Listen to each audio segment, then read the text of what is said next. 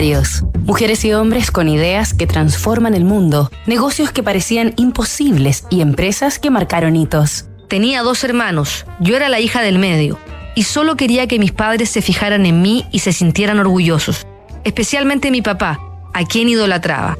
Quería mostrarle de lo que era capaz. Doris y Donald Fisher. La simpleza del estilo. Estadounidense Doris Fisher, de 91 años, es una de las 10 mujeres más adineradas del mundo. En 1969 fundó un imperio de la moda al crear la marca de vestuario y accesorios Gap junto a su marido Donald Fisher.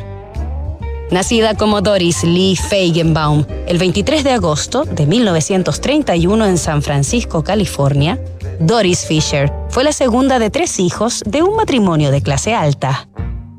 Su padre, un prestigioso abogado y veterano de la Primera Guerra Mundial, le dejó marcada a fuego la senda del éxito profesional que Doris sabría transitar a sus anchas. La empresaria, también considerada como una de las 100 mujeres más poderosas del planeta por Forbes, estudió economía y licenciatura en artes y ciencias en la Universidad de Stanford.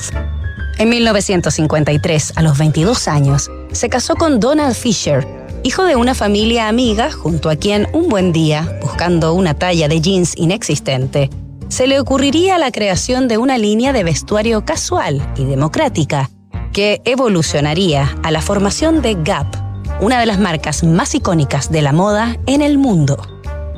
Nos reencontramos mañana con otro capítulo de esta historia.